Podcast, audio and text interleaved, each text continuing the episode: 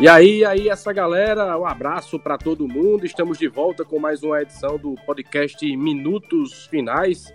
Essa que é a mais nova opção, uma nova velha opção para o desportista paraibano acompanhar comentários, absorver conteúdos sobre o futebol paraibano, notadamente sobre os três grandes, Botafogo, Campinense e 13, que estão em pré-temporada para o ano de 2020. A gente lembra sempre que esse é um projeto que segue a ideia do nosso glorioso VTcast. Foi uma ideia pausada há alguns anos. Estamos retomando agora com o projeto Minutos Finais.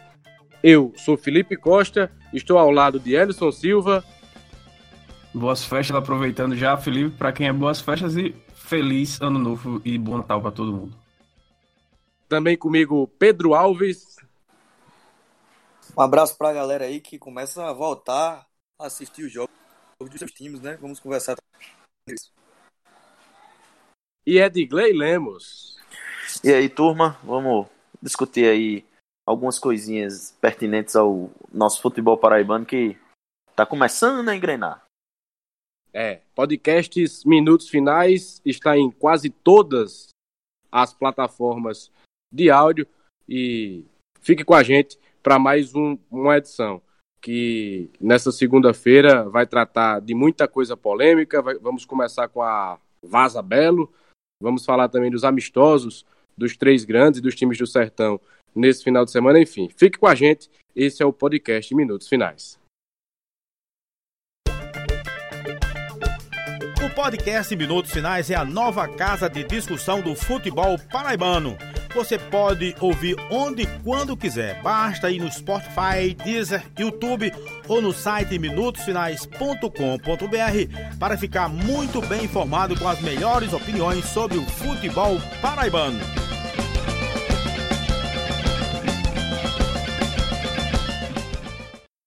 Bacana, de volta, sempre com a vinhetinha do Razamate, nossos parceiros da banda Razamate, um abraço para eles. Estamos de volta com o podcast minutos finais. E o primeiro tema, a primeira pauta do programa dessa semana, semana natalina, de festejos, já de clima de 2020, de ano novo, é a Vaza Belo, ou The Intercept PB, como queiram os ouvintes do podcast Minutos Finais, uma matéria apurada pelo jornalista Pedro Alves e também pelo colega Cisco Nobre do, do, da Rede Paraíba de Comunicação, que conseguiu ter acesso a um grupo de WhatsApp onde a cúpula botafoguense, o presidente do Botafogo Futebol Clube, Sérgio Meira, vários sócios do clube e o ex-manda-chuva da Maravilha do Contorno, o empresário Breno Moraes, trocaram farpas, expuseram as vísceras do alvinegro da Estrela Vermelha, discutiram alguns assuntos ainda obscuros para o grande público, e isso acabou vazando. O Globoesporte.com acabou publicando a matéria, assinada, como já disse, por Pedro Alves, que é nosso companheiro aqui no podcast Minutos Finais, e também pelo colega Cisco Nobre. E ninguém melhor do que Pedro para tentar esmiuçar o que foi que aconteceu na última quinta-feira, eh, dia 20 de dezembro, em que o Botafogo parece que teve sua crise política, sua crise, não sei se podemos chamar administrativa, exposta de uma maneira tão comum hoje em dia, né? O WhatsApp é, acaba relacionamentos, é, serve para difusão de fake news, enfim, é uma verdadeira máquina incontrolável de difusão de informação e acabou tornando pública essa crise, essa situação é, interna e política do Botafogo Futebol Clube. Pedro Alves, conta pra gente mais ou menos como foi essa história, pra gente é, tratar aqui no podcast Minutos Finais e levar pro, pro nosso ouvinte o que danado aconteceu nesse bendito grupo de sócios do Botafogo. É o nosso hacker, Pedro Alves. é, gostei da referência aí ao nosso The Intercept, né? Claro que não é é, nada tão próximo nem da competência deles, nem da importância, da relevância nacional que todo o trabalho do Intercept faz. Mas, enfim, são, são nossas referências, então é importante sempre ser lembrado nesse sentido. Mas você já resumiu muito bem, Felipe, o que é que aconteceu. É, no grupo de sócios, é, acabaram colocando é, o, o, o, atual presidente, Sérgio Meira, e também o Breno Moraes, que, enfim, era o homem forte do futebol uh, do Botafogo, é, vinha sendo até o ano passado, foi banido do futebol, está banido neste momento, mas é um cara que ainda detém muito poder, muita influência, sobretudo no departamento de futebol. E essa é, rixa, digamos assim, não é de hoje, né? É, o Sérgio Meira, o presidente Sérgio Meira, há algum tempo vem querendo se afastar é, do Breno Moraes, da influência do Breno Moraes, sobretudo na, na, na parte administrativa, e isso já vinha incomodando o Breno há muito tempo. Então, é, o que aconteceu, que a gente acabou recebendo é, desse, desse grupo de sócios, recebemos os prints e o que aconteceu, né? É, uma fonte que me passou, foi só o estopim aí de uma, de uma construção de rixa que vem acontecendo já há mais ou menos um ano. Durante toda essa temporada foi assim. E o que aconteceu foi basicamente isso. O Breno está bem incomodado com o fato de não ter mais tanta influência é, na diretoria administrativa, na, na nas escolhas, na, nas opções da gestão. É, tem se incomodado, por exemplo, com o fato da gestão atual ter colocado muita gente inexperiente é, para tentar gerir o clube em posições estratégicas de, de definição. E isso vem é, acabando que vem acontecendo essas críticas também por uma pessoa que, pelo menos na minha visão, na minha leitura, vem se incomodando com o fato de estar afastada, é, de não ter tanta moral como já tinha e vai questionando várias coisas. Algumas me parecem críticas que realmente têm sentido, outras me parece justamente uma questão de quem perdeu o poder e está muito é, agoniado, incomodado com isso. E infelizmente o, o, baixo nível foi muito grande, né? A mediocridade das discussões, é, acusações sem sérias, mas sem, sem nenhuma prova, como de, por exemplo, pagar jornalistas é, de que estão roubando o clube. Enfim, o debate é, foi, foi bem baixo nível, bem medíocre.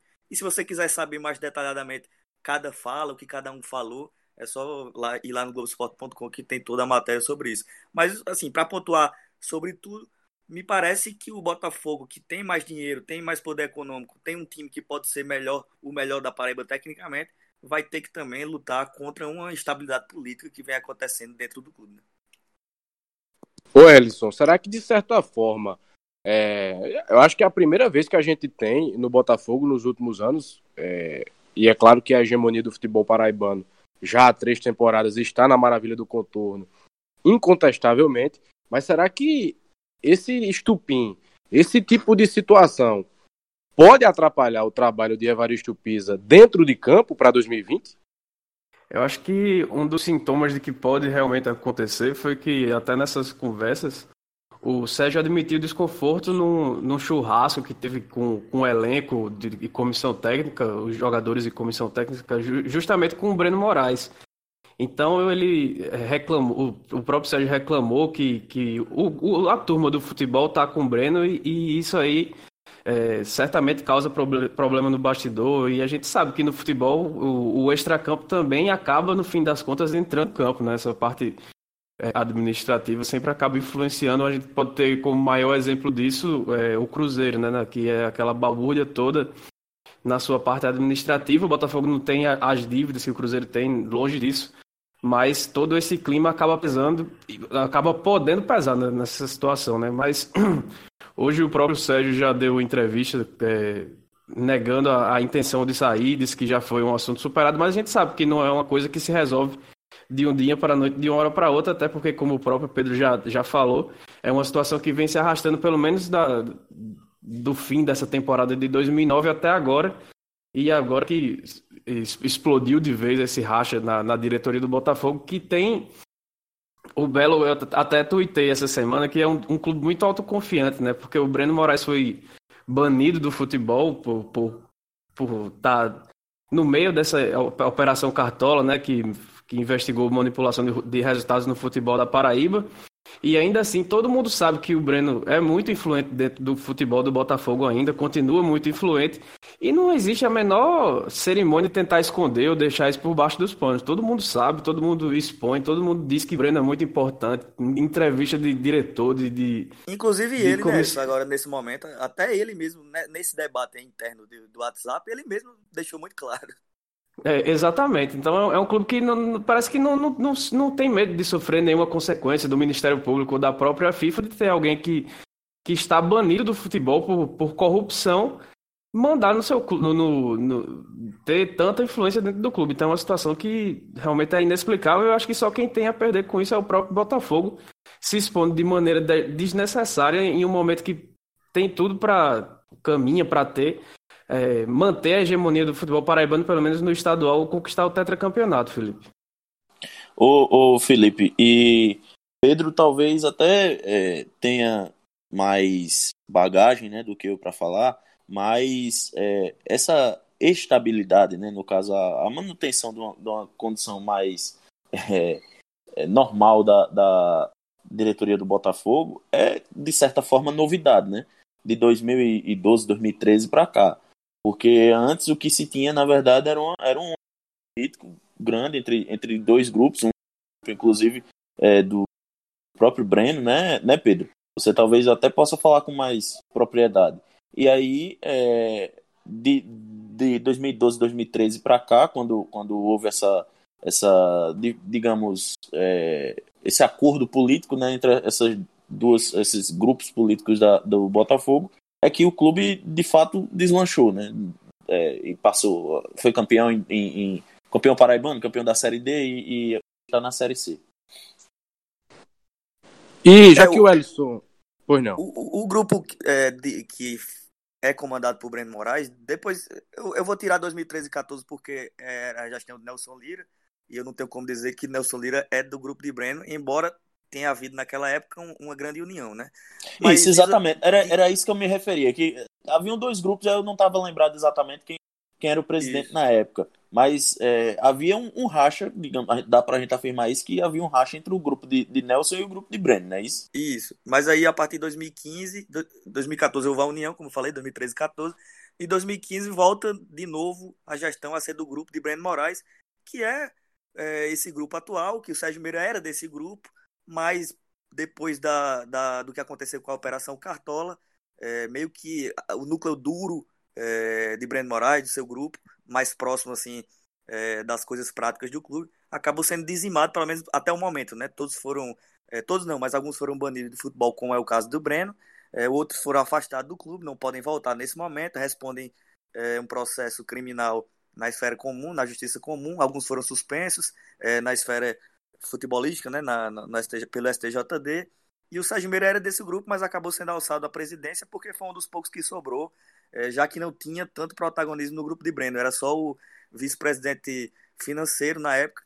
E ele, a partir do momento que foi alçado, meio que na necessidade do clube, ele quis fazer a gestão mais à sua maneira. E isso acabou incomodando um pouco o Breno Moraes e, e o grupo, enfim, algumas pessoas que rondam e orbitam o Breno e sobre o que o Alisson falou, só para situar um pouco, uma coisa que incomodou mesmo nesse moído que a gente viu nos últimos dias, foi justamente esse churrasco que teve com o Breno Moraes e toda, todos os jogadores, né?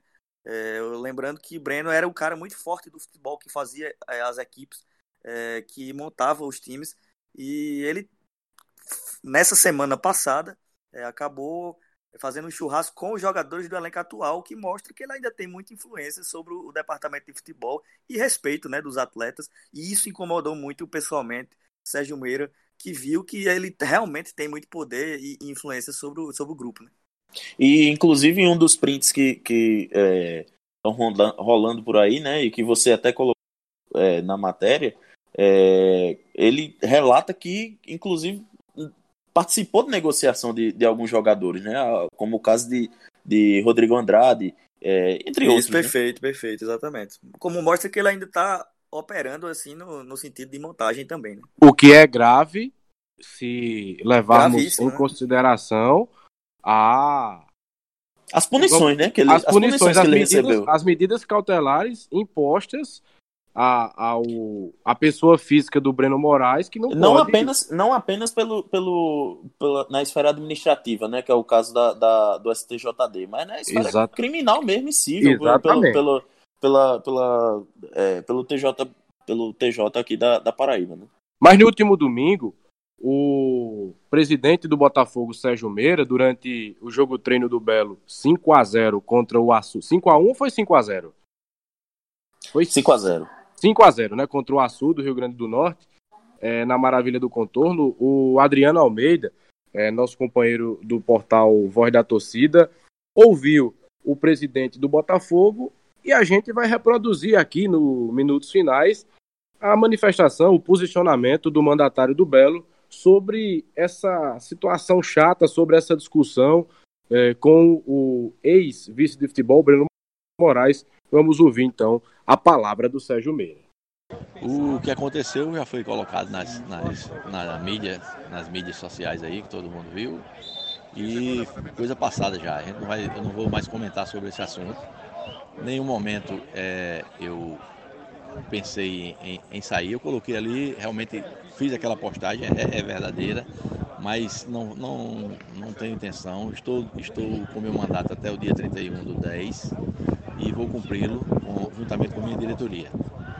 O planejamento para 2020 continua do mesmo jeito, não tem alteração nenhuma, não, nada? Não, não, tem, não tem alteração, o grupo está aí formado já, está fazendo hoje agora a primeira, o primeiro jogo amistoso e o objetivo é aquele que todos vocês já sabem, começar a fazer um grande campeonato paraibano, fazer a Copa, a Copa do Nordeste e e a Copa do Brasil. E, evidentemente, o principal para todos, embora não seja um mais importante do que o outro, porque cada, cada certame desses tem a sua é, importância. O Paraibano já nos garante vaga para 2021. Isso aí não é novidade para ninguém. E os demais nos traz recursos financeiros para que a gente possa focar na Série C e fazer o que todo mundo está desejando, que é o acesso à Série B existe ainda alguma influência do ex-vice-presidente Breno Moraes, que está banido do futebol, dentro ainda do Botafogo? Não, há muito tempo que ele não está participando. A gente sabe que ele fez o trabalho dele, mas no momento ele não está ele não tá participando e não, não existe nenhuma influência de Breno no, na atual gestão. Então tá aí a palavra, a manifestação, o posicionamento do presidente Sérgio Meira, que quis colocar panos quentes no assunto muito grave e polêmico envolvendo o ex-chefão da Maravilha do Contorno, o empresário Breno Moraes, e toda a influência que ele ainda tem sobre o clube, mesmo estando banido do futebol pela Justiça Desportiva e cumprindo algumas cautelares é, impostas pela Justiça Comum em decorrência é, dos desdobramentos da Operação Cartola, que em 2018 investigou é, irregularidades, enfim, é, manipulação de resultados, enfim, irregularidades no futebol paraibano. Oi, Elson. É, só para situar também que nessa entrevista do Sérgio de colocar panos quentes, ele ao menos confirma a veracidade das mensagens, né? Ele disse que o que ele disse realmente aconteceu, porque tem muito torcedor que é meio bobão, que acha que qualquer coisa que você posta é para prejudicar o clube dele, não sei o quê, mas o próprio Sérgio admite que as conversas existiram, apesar de não querer mais polemizar nem entrar mais nesse assunto. Exatamente, muito bem, é, muito bem pontuado. As mensagens existiram, a discussão aconteceu, o assunto veio à tona, a imprensa repercutiu e nós, aqui no podcast Minutos Finais, estamos repercutindo esse moído, essa delicada situação envolvendo a política e a administração do Botafogo Futebol. O quanto isso pode atrapalhar o andamento da preparação do time de Evaristo Pinto e até vir a atrapalhar depois, já com a temporada em andamento, o Botafogo, é o que a gente vai ver. Eu imagino, pelo pouco que conheço do temperamento de Breno Moraes, que é muito parecido com outros figurões do futebol paraibano, eu imagino que isso é o começo de uma coisa de uma, de uma briga que se tornou pública, que ainda vai se arrastar por algum tempo. E os resultados do time em campo podem dar o tom. Se essa briga vai aumentar, vai diminuir, vai se tornar ainda mais pública ou vai ficar mais abafada nos panos quentes que o presidente Sérgio Meira vai querer colocar. Então, partindo para a segunda pauta do programa, ou para a segunda parte dessa edição do podcast em Minutos Finais, vamos falar dos amistosos dos times paraibanos nesse final de semana. Quem entrou em campo primeiro foi o Campinense no sábado pela manhã, jogo às 9 horas na Arena América, em Parnamirim, na Grande Natal, capital do Rio Grande do Norte. O Campinense acabou perdendo por 2 a 1 para o time rubro natalense. Eu pude acompanhar a partida que foi transmitida pela TV Mecão, é a assessoria de comunicação do América, que faz um bom trabalho nesse sentido. Consegui assistir o jogo todo, a imagem boa, até com replay de alguns lances, enfim. Tá de parabéns o pessoal que nos permitiu acompanhar mais essa movimentação do Campinense em seu terceiro teste de pré-temporada.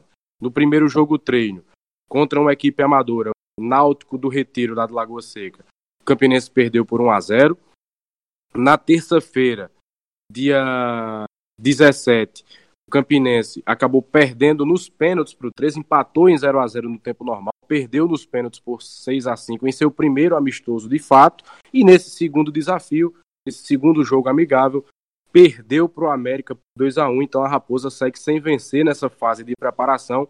No entanto, eu pelo menos é, vi. Ô, Felipe, bom... só pontuando que quem perdeu o pênalti decisivo para o Campinense foi o Fábio Júnior, né? Principal contratação do clube para a temporada.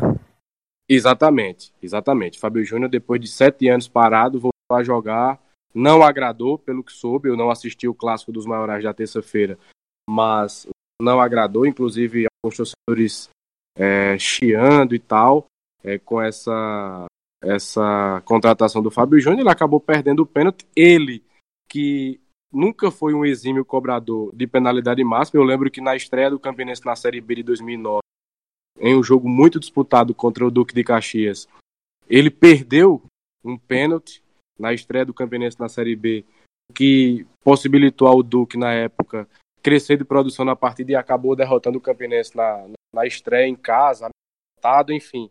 Fábio Júnior também nunca foi de, de bater pênalti, não. Mas, enfim, o Campinense segue sem vencer nessa fase de preparação. Porém, um Campinense que me surpreendeu positivamente justamente pela postura adotada é, pela equipe, um time que tem a cara realmente, como eu dizia, de, de Oliveira Canindé, é, taticamente bem posicionado em campo, com intensidade, propondo o jogo, muita posse de bola, principalmente na primeira metade é, do primeiro tempo, e aí um dos principais gargalos, digamos assim, desse início de Campinense, desse esboço de Campinense para 2020 é justamente Eu não gosto de usar essa expressão, não. É uma expressão do tatiquês, mas quando chega no último terço do campo, aí a coisa fica defeituosa, porque os jogadores de frente, o, o Kaique, o Juan, não conseguem definir bem as jogadas. Mas é, é um time que sai muito bem com a, com a bola, que consegue trocar passes, que consegue fazer a, a transição da defesa, passando pelo meio campo, até a bola chegar no ataque. Essa transição consegue ser bem feita. Quando vai para a definição da jogada, seja na opção de um cruzamento, seja numa infiltração, é, na, naquele chamado facão, numa ultrapassagem, aí é, os jogadores estão tendo dificuldade. Lembrando que nesse jogo contra o América, o Campinense teve dois desfalques em relação ao clássico dos maiorais o zagueiro Alex Maranhão e o ala esquerdo Matheus Silva eh, não jogaram, estavam entregues ao departamento médico. Apesar de ser lateral esquerdo, o Canindé tem utilizado o Matheus é, mais como externo na segunda linha, jogando também pelo lado canhoto. Enfim, é... mesmo com esses dois desfalques, eu me surpreendi com a atuação do Campinense no primeiro tempo. Tomou um gol de bola parada, e aí, numa falha realmente de posicionamento, grosseira da defesa. O cruzamento veio da esquerda, o jogador do América apareceu livre, sozinho, o, do lado direito, se eu não me engano, Dione, né? Um jogador que, que se destacou é, realmente nesse amistoso pelo América, acabou tocando no canto direito do goleiro Adilson, que realmente não teve culpa no lance. Foi mais Ô, Felipe. posicion- falha de posicionamento da defesa. Oi. Só um detalhe que o, pelo menos do trio de ferro, né, que jogou esse fim de semana, só o Campinense teve um, um- um teste mais difícil, digamos, né? A exigência foi maior.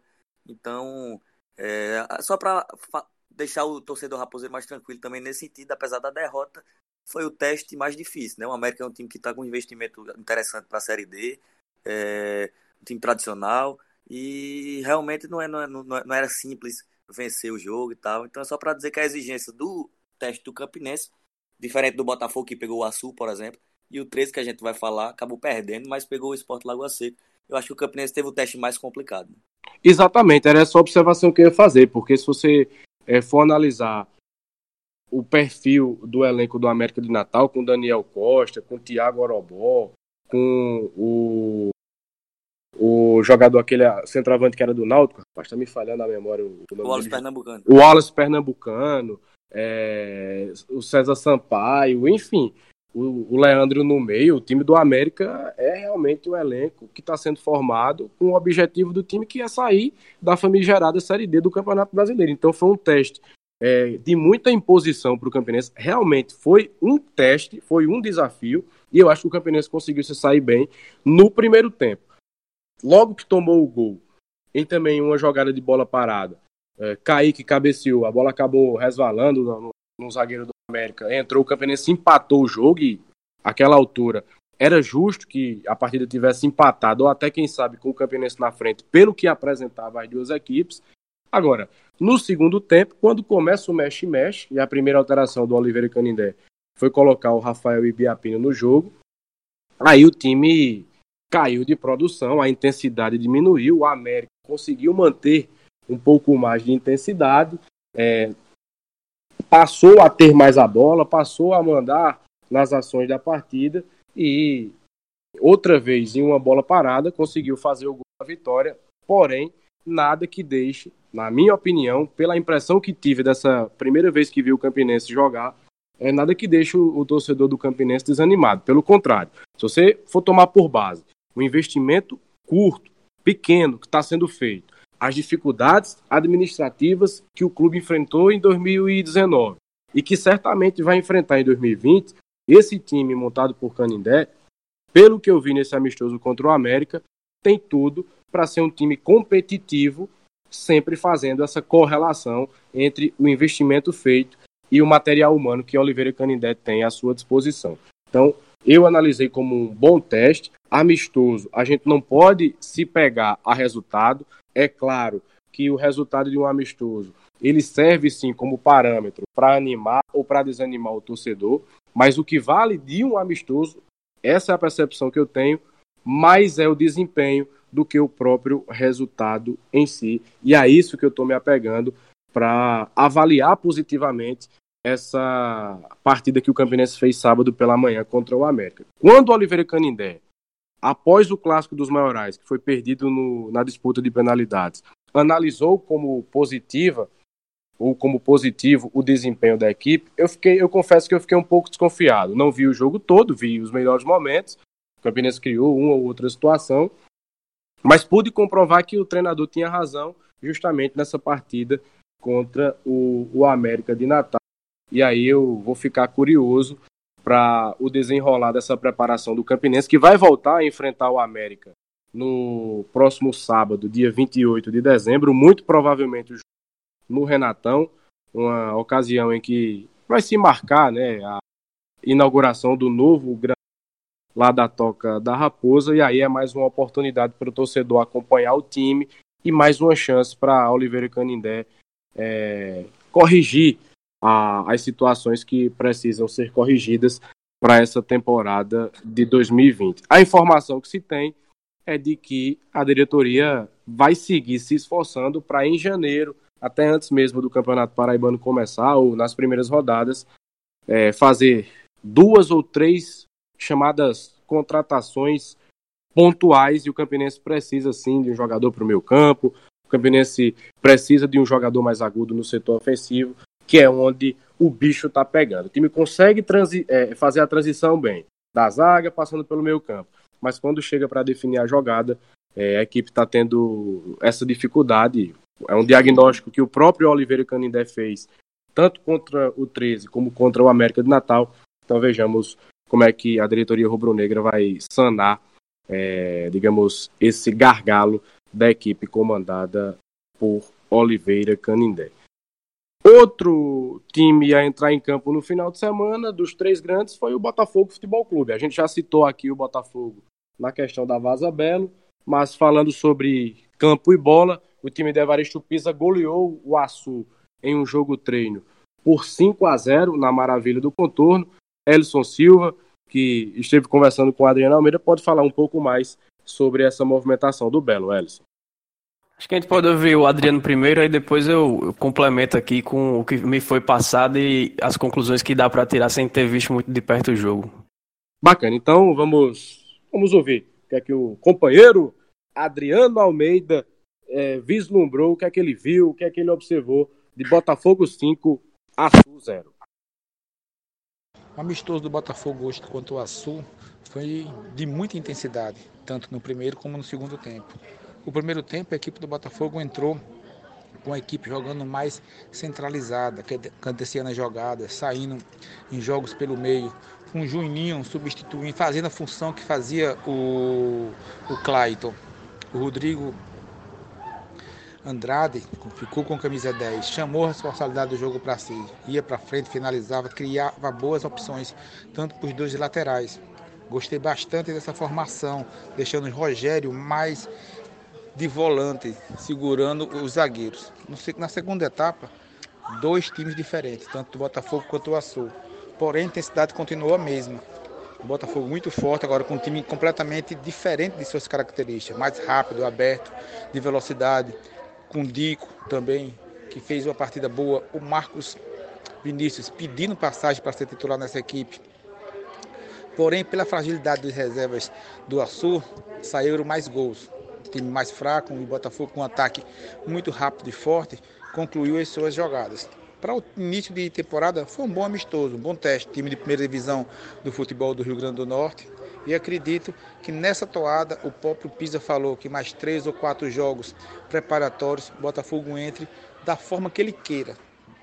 Palavras do Pisa, tem mais opções de mudar o jogo com esse elenco, diferente desse elenco desse ano 2019. Também vi isso.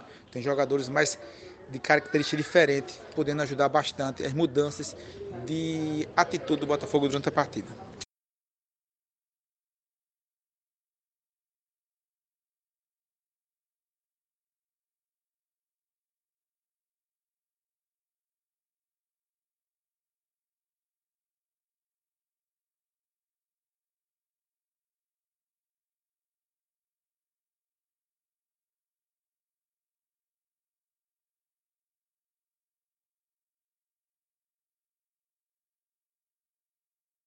Pronto, bacana. Tá aí a palavra do Adriano Almeida e suas impressões sobre Botafogo 5 a 0. Ellison Silva, você não acompanhou o jogo, mas pelas informações que você pôde colher, qual a impressão que você tem dessa movimentação do time de Evaristo Pisa nesse domingo 5 a 0 contra o Açu? Acho que tirando o Israel que se apresentou essa semana e não, não tá em condição física ideal para começar, por isso o Pisa com, começou com o Neilson. Eu acho que o time que, ele, que, o, que o Pisa escalou é o que se espera para o Botafogo, pelo menos para começar a temporada de 2020, né? Que é o Saulo no gol, aí o Neilson jogou porque o Israel não pode Luiz Gustavo e o Fred na defesa e na lateral esquerda Mário, Mário Sérgio. Rogério na frente da zaga, o Juninho fazendo aquele papel de, perdão, de segundo volante, com o Cássio Gabriel e o Rodrigo Andrade no meio campo, Kelvin e Lohan ali na frente. Esse foi o time que começou jogando, que venceu a, a equipe do Açu por 1 a 0 um jogo de muita intensidade, teve muitas faltas, muito obrigado. O Rodrigo Andrade acabou sendo expulso no último lance do primeiro tempo, inclusive ele levou o segundo cartão amarelo por uma, falta dura que ele fez no meio campo. Ele que veio para substituir o Marcos Aurélio e ser o camisa 10 da equipe do Botafogo, ao que me foi ao que me foi falar, teve um bom desempenho, mas acabou aí tendo esse deslize comportamental. E no segundo tempo, o Evaristo Pisa, além de, ter, de ter outro time, ele, ele testou outro esquema, né? No 4-3-3, com o. Deixa eu só pegar aqui a escalação do segundo tempo. que foi com Samuel Pires, Erivelton improvisado na lateral direita para ver que o Israel nem para ser substituto ele entrou só no finalzinho do, do segundo tempo no lugar do, do Everton Heleno.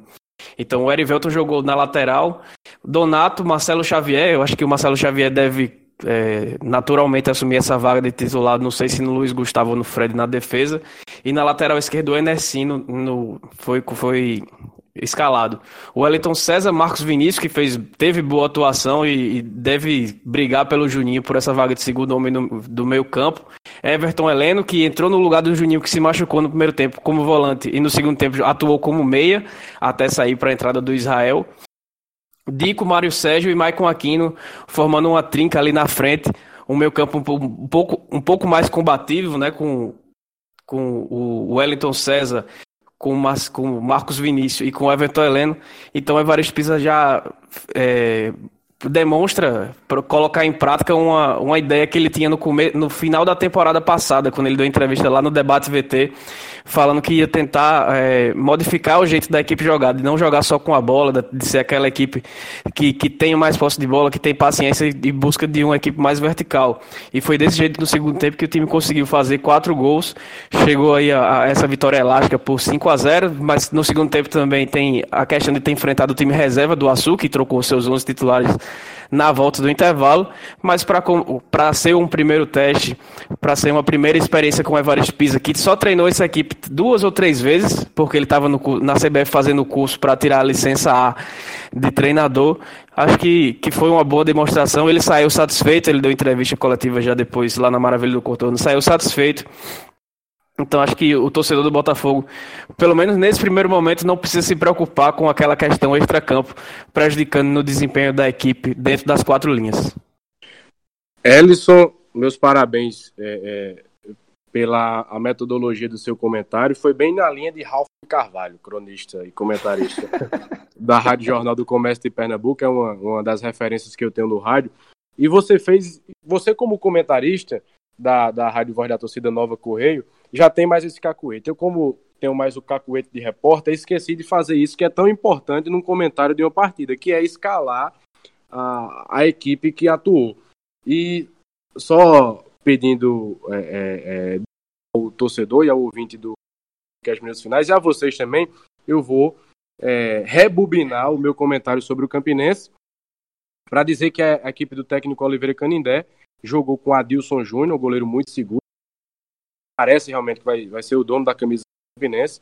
Vitão, Júlio Machado, Wesley e Matheus Camargo, uma linha de zaga realmente que, que, que me parece que está conseguindo ter entrosamento já nesse início de pré-temporada, em que pese, como a gente já citou, o titular da zaga ser o Alex Maranhão, e ele não nesse jogo. Peu, Robertinho, Igor e Romário Becker formaram o meio campo. Robertinho com muita movimentação, embora errando muitos passes.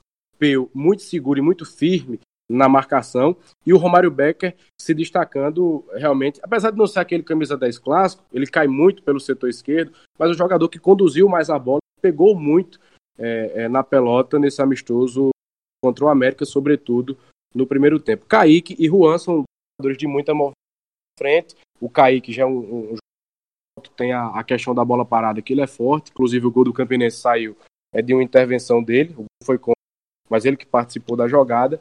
Porém, como eu, eu disse e volto a ressaltar, é, nesse último terço de campo, o Campinense tem pecado na definição das jogadas. Acho que esse é o principal defeito a ser corrigido pelo técnico Oliveira Canindé.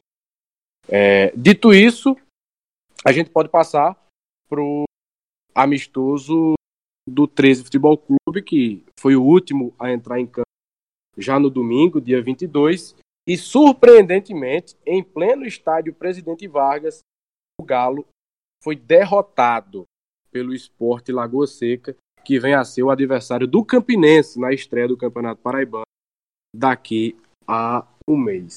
3 a 1 para o time do Esporte Lagoa Seca. O 13 veio descontar aos 42 do segundo tempo de pênalti com o Gustavo.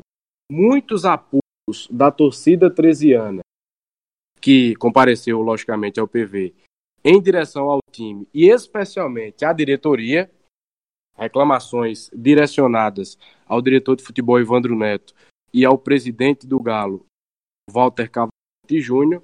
E quem esteve nessa partida foi o comentarista Leonardo Alves, da rádio CBN de Campina Grande, que vai colaborar conosco hoje, é, justamente abordando as suas impressões, trazendo para ilustrar aqui o, no podcast Minutos Finais que ele achou é, dessa partida 13-1 Esporte Lagoa Seca 3. Léo. Quem esperava ver um 13 mais entrosado, criando mais jogadas, com mais ritmo de jogo, se decepcionou. Foi Sport e Lagoa Seca que apresentou um futebol com as características citadas. E o placar de 3 a 1 ainda foi pouco pelo que jogaram as duas equipes. O Galo para menos, o Carneiro para mais.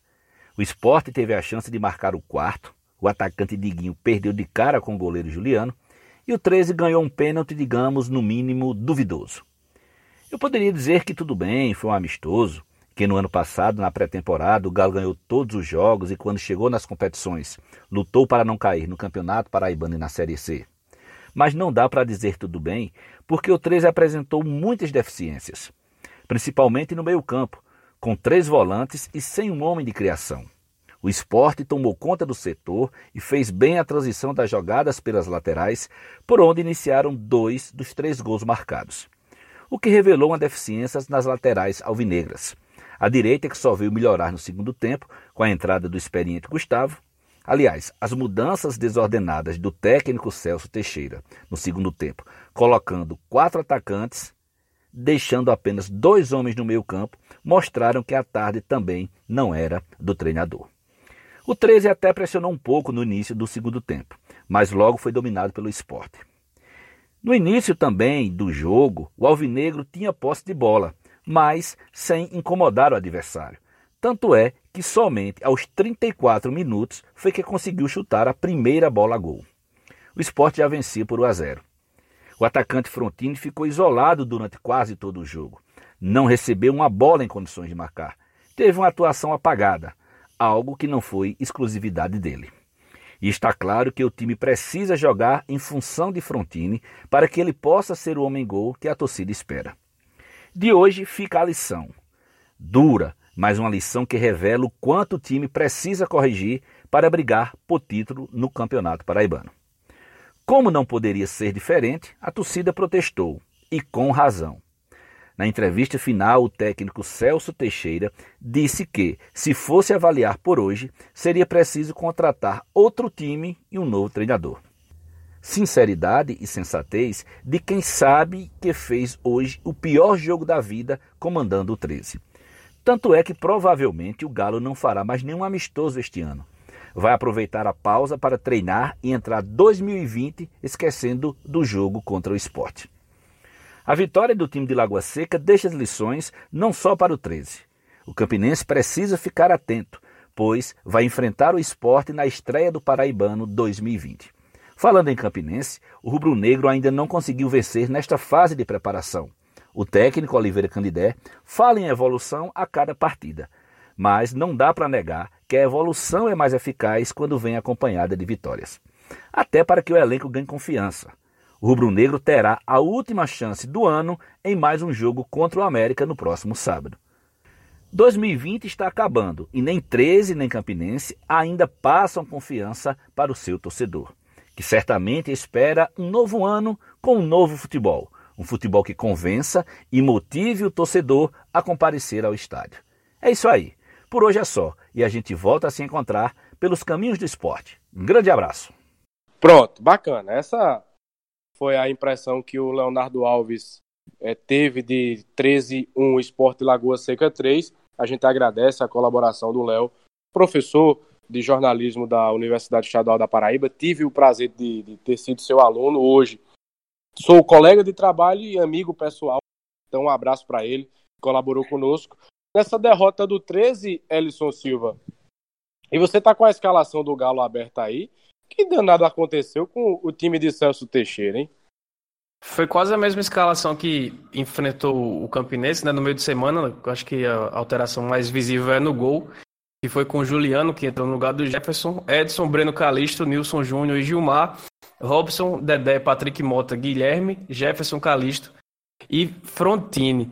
Agora acho que é, a torcida realmente deve se preocupar. É um, é um time de, que vai disputar o Campeonato Paraibano que a gente não espera que esteja brigando na parte de cima da tabela. O caso do, do Esporte, do Esporte Lagoa Seca, que vai que está no grupo A, né, no grupo do, do 13, do Botafogo e tudo mais.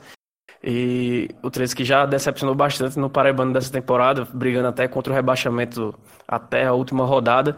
É, depois de não ter feito, não ter tido um desempenho bom, apesar de ter vencido o clássico dos maiorais no pênalti, nos pênaltis, agora perde para um rival de grupo e um rival que deve ter um nível técnico bem abaixo, jogando na sua própria casa em um período, em um período de, de preparação né, para a temporada de 2000 e, e 20. Agora chama já a atenção que a, a torcida 13 anos não vai ter muita paciência com, com a direção, né? Com o próprio presidente e com o Ivandro Neto, que acabaram sendo os alvos da, da arquibancada, é, com, de acordo com o mau resultado que o time tinha dentro de campo. O pessoal tá na bronca ainda por essa temporada que muita gente acabou comemorando depois que, que o 13 acabou escapando do rebaixamento, muito naquele, na, na Série C, muito pelo calor do momento, de ter sido na última rodada e tudo mais. Mas a lembrança que fica é que o 13 já não teve uma boa temporada em 2019 e o torcedor não está muito satisfeito com o que, com o que espera para 2020 ainda.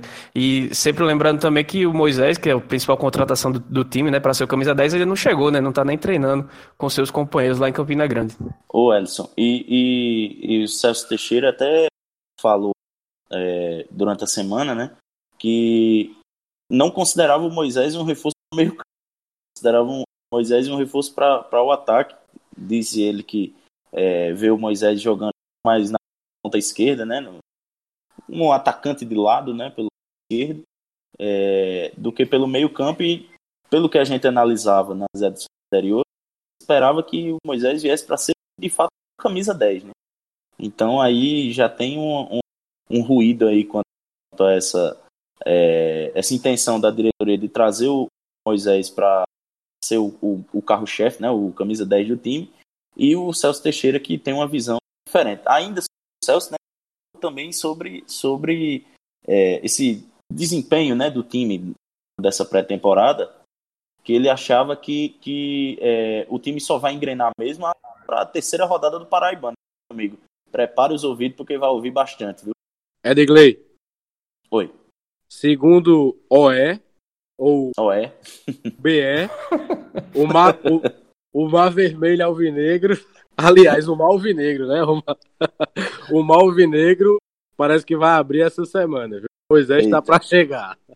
É. Então, se, se o EBE fala, é porque tá, tá, tá no Diário Oficial já. Ai, Jesus amado. Tem umas coisas no futebol da Paraíba. Dinheiro ninguém ganha, não. Agora se divertir, a gente se diverte. É, tem, o Souza jogou, né, Elson? Esse final de semana também, amistosamente. Você acompanhou alguma coisa ou não? Jogou não, Felipe. Deu aula. Deu aula? Foi o Souza? pois é, Elson vai falar. O Souza goleou aí o, o, o seu adversário no, no, no, amistoso de hoje. Só, peraí, só para lembrar o nome do adversário aqui que acabou passando. Eu sei que o Atlético de Cajazeiras é, postou no, no Instagram bem revoltado, né? Em, em, jogo de arbitragem medíocre com muita polêmica, o mais querido do Sertão é superado pelo placar de 2 a 1 diante do Barbalha FC. Marcinho que fez o gol do Atlético de Cajazeiras. Ou seja, clima de amistoso, nada amistoso para o time cajazeirense. Acabou sendo derrotado ele que vinha de, de vitória das, no, no fim de semana passado. E o Souza ganhou por 6 a 0 Agora preciso pegar só o nome do adversário aqui. É, o Souza ele é, jogou no primeiro tempo com a escalação, né? Com o Camilo no gol, o Júnior Lira é, na lateral direita, o Jadson Sergipano e o Claudio Baiano na zaga, o Romeu, é, aquele, né? Ex-campinense, é, na cabeça de área, o Jaime fechando a, a, a linha de defesa na, lá na lateral, é, lateral esquerda. E o, Silvio Tapajós, o Bruno Menezes e o Bruninho completaram o meio-campo no ataque e Arley e Daniel Caixara. Isso no primeiro tempo, que terminou com, com o placar de 1 a 0 gol do Romeu. Aí no segundo tempo, meu amigo, choveu gol lá no Sertão, viu? Porque Romeu fez mais um, é, e aí entrou uma, uma galera, né? Entrou o time inteiro no, no segundo Ô, Ed, Oi. Só pra completar que o Souza ganhou do Tahiti de São José de Piranha, 6 a 0 É, pois é. Aí o, o, no segundo tempo entraram o João Vitor, o Anderson, Jefferson, é, Vitor Beleza, é, o Marcelo, Xandinho, Edson, Luquinha, o Técio no meio campo também, e o no ataque o Rodrigo Potinho e o Filipinho. Aí o, os gols do segundo tempo foram marcados pelo, pelo Romeu, o Técio, o Marcelo e o Luquinha. O Técio fez dois gols e aí fechou a goleada por 6 a 0 sobre. Como é o nome do adversário aí, Elson?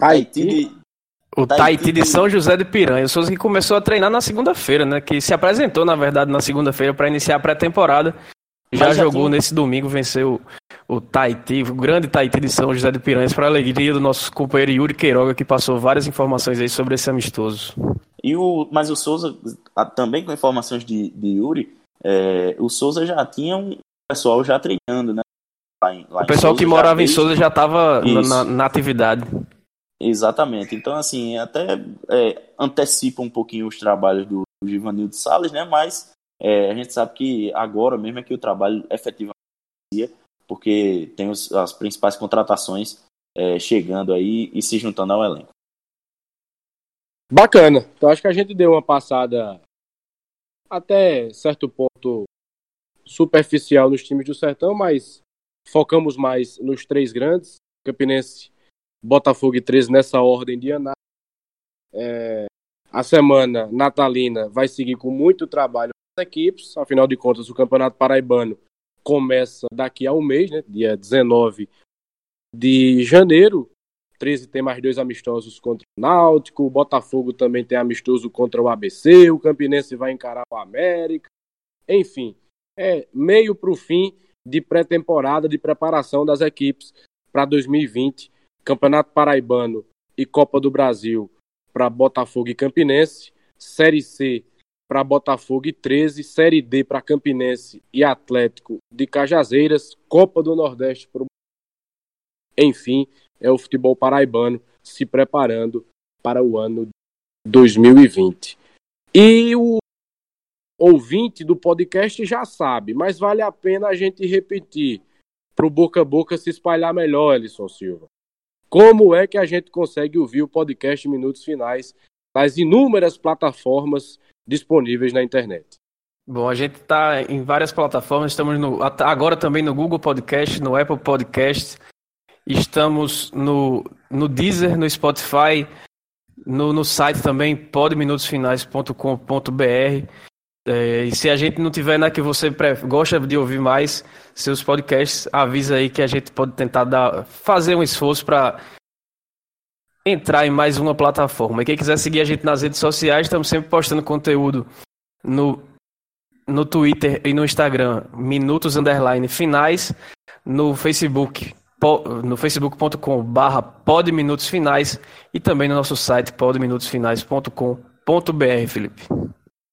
Bacana. Essa foi mais uma edição do podcast Minutos Finais. Eu deixo o meu abraço ao ouvinte, ao torcedor, ao desportista paraibano que está acompanhando a, o nosso conteúdo, que está consumindo nosso conteúdo, que está escutando o nosso programa. Espalhe essa notícia, espalhe o podcast Minutos Finais para que mais pessoas tenham acesso ao nosso conteúdo. Um abraço para todo mundo e até a próxima edição. Feliz Natal! Ho, ho, ho!